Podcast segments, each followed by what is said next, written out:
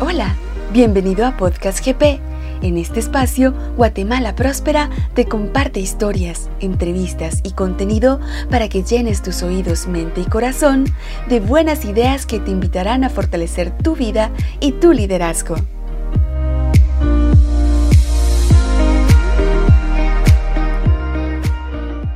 Hola, mi nombre es Paola Pantaleón y soy parte del equipo de Guatemala Próspera. En esta nueva edición quiero hablarte acerca de liderazgo y finanzas, los pilares del emprendedor. Un emprendedor es alguien que ve una oportunidad, analiza los riesgos y organiza los recursos para tomarla. Como guatemaltecos, esa es una de nuestras características principales, y el 2020 se encargó de hacer surgir ese espíritu con mayor fuerza. Muchos emprendieron por necesidad, otros por mejorar sus ingresos y otros porque las circunstancias en medio de la pandemia no les dejaron más opción. Hay varias características que definen a un emprendedor y estas son que es una persona que tiene la capacidad de ver los cambios como oportunidades, no le da miedo el cambio, siente pasión por lo que hace e interés por el negocio y eso es vital para el éxito. Tiene iniciativa y creatividad, lo cual garantiza que pueda aprovechar las nuevas oportunidades que surgen en el mercado y evitan que se quede estancado cuando surgen obstáculos. Muestra interés por el negocio, aprendiendo cómo tratar a cada tipo de cliente, pero por sobre todo, persevera a pesar del fracaso, sin permitir que las situaciones externas que traen dificultades fuertes eviten que se levante las veces que sea necesario para seguir siendo exitoso.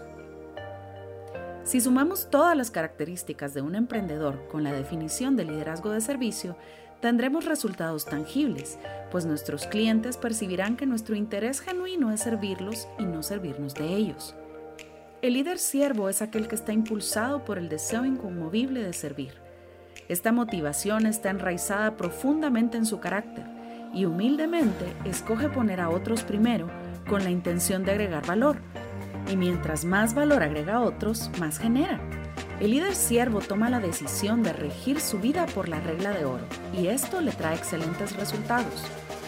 El liderazgo es algo que ejercemos en nuestras relaciones con otras personas, pero también lideramos nuestra vida y parte de ese liderazgo personal implica la forma en que administramos nuestras finanzas y recursos.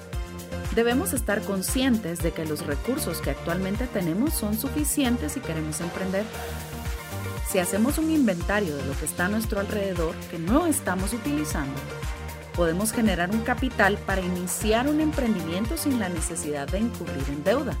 ¿Cómo? Vendiéndolo. Alguien más sí le podrá dar uso a esas cosas que nosotros tenemos ahí sencillamente guardando polvo. Ordenar tus finanzas es de suma importancia y las finanzas se ordenan dándole dirección al dinero. Para esto hay siete pasos clave que puedes dar. Número 1 Separa tus finanzas personales de las de tu emprendimiento. Parece básico, pero es muy común que al no separar las finanzas simplemente le estemos dando vuelta al dinero y no generando ganancia, pues estamos gastando en nuestras necesidades personales lo que pertenece al negocio. Número 2. Controla tus resultados. Tómate el tiempo de conocer a fondo tu negocio y llevar un control de tus ingresos, egresos y ganancias.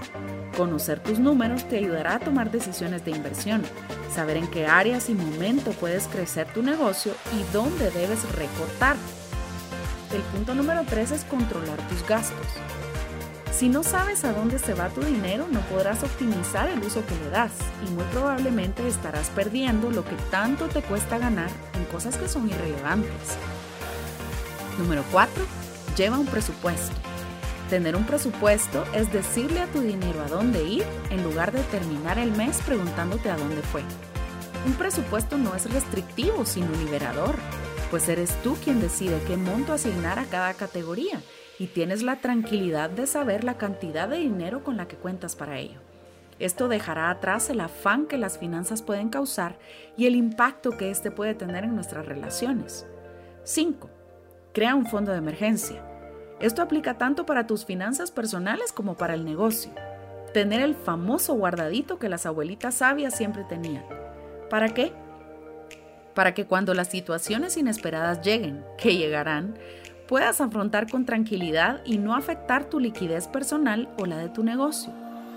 El 2020 nos demostró que realmente hay muy pocas cosas que podemos controlar del todo. Al día de hoy seguimos experimentando los embates de esta pandemia mundial y el fondo de emergencia te compra algo de paz. Convierte una situación inesperada en una molestia y no en un problema. El monto del fondo de emergencia lo decides tú. Solamente es importante recordar que lo usarás exclusivamente para emergencias y al darle uso trabajarás duro para reponerlo en su totalidad. 6. Trabaja para salir de deudas. La deuda corroe tu patrimonio si bien la cultura actual nos incentiva a endeudarnos y a construir un crédito, es necesario esforzarnos para salir de ella sin importar si es una deuda personal o si iniciaste tu emprendimiento con deuda. Mientras más pronto salgas, mejor. Y número 7, ahorrar. Ahorrar con propósito, con un objetivo en mente que puede ir desde un plan personal hasta el querer ampliar tu negocio. El principio del ahorro brindará excelentes frutos. Disciplinarte para hacerlo sin importar la cantidad es algo de lo que nunca te arrepentirás.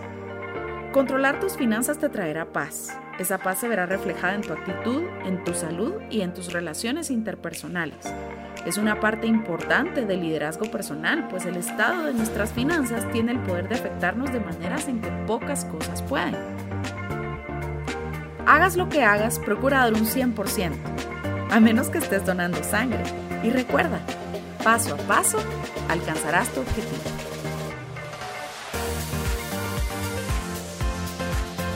Gracias por escuchar Podcast GP. Compártelo con tu familia, amigos y colaboradores. Encontrarás todos nuestros audios y contenido en www.guatemalaprospera.org. Síguenos y comenta en nuestras redes sociales para que juntos, viviendo nuestros valores, podamos transformarnos y transformar a Guatemala.